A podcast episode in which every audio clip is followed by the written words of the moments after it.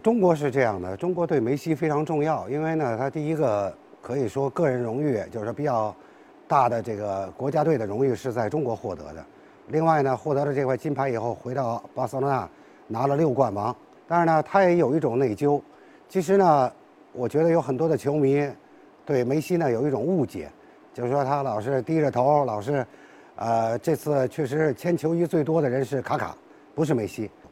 但是呢，他呃尽量的还是想满足大家的要求。但是他非常清楚，就是说，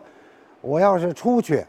呃，就是引起就是骚乱。很多的这个包括各地的各个国家的组委会啊，还有安保方面，都对他有一些额外的要求和一种忠告。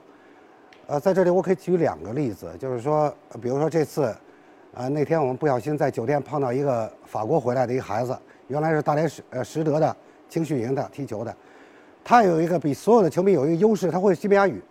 所以呢，他就呃在这个酒店里截住了梅西。而且呢，就成功的让梅西给他签签球衣，结果他是那个笔没有出水，所以就特沮丧。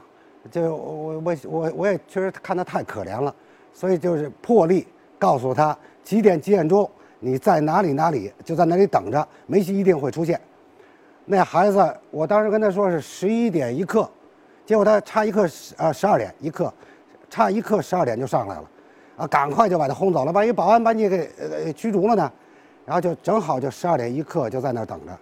最后梅西见到他没有任何反感。那时候梅西已经签了大概二十多件球衣吧，呃，再加上纪念品有三十多样东西了，